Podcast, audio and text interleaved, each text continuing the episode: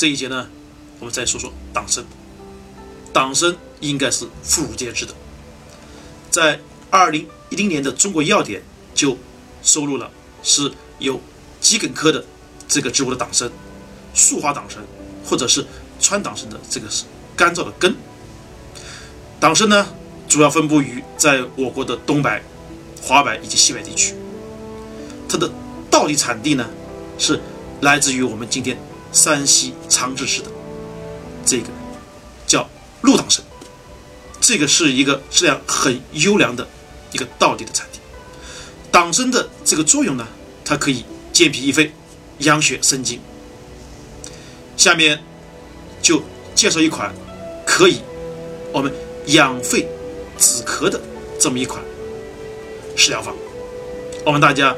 知道，现在到了秋天，很多这种肺燥、肾阴虚的这部分病人，出现这种久咳不愈、缠绵难好的这种症状，那我们就可以用什么呢？用天冬、天门冬。天冬呢，它能够滋阴润燥、清肺。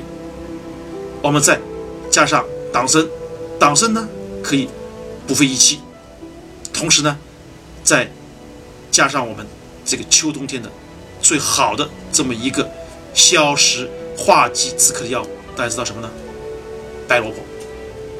萝卜就是我们用党参，再加上天门冬，再加上白萝卜三个同时煮，然后呢当这种食疗吃，这个就可以滋肾养肺止咳。这是一款很好的在。秋季能够润肺、止咳、化痰的这么一个食疗方。这周的节目，胡博士贴心为大家介绍了麦冬和党参两种本草，推荐的药膳也都是些简单易做的类型，大家在家的时候不妨可以试做看看。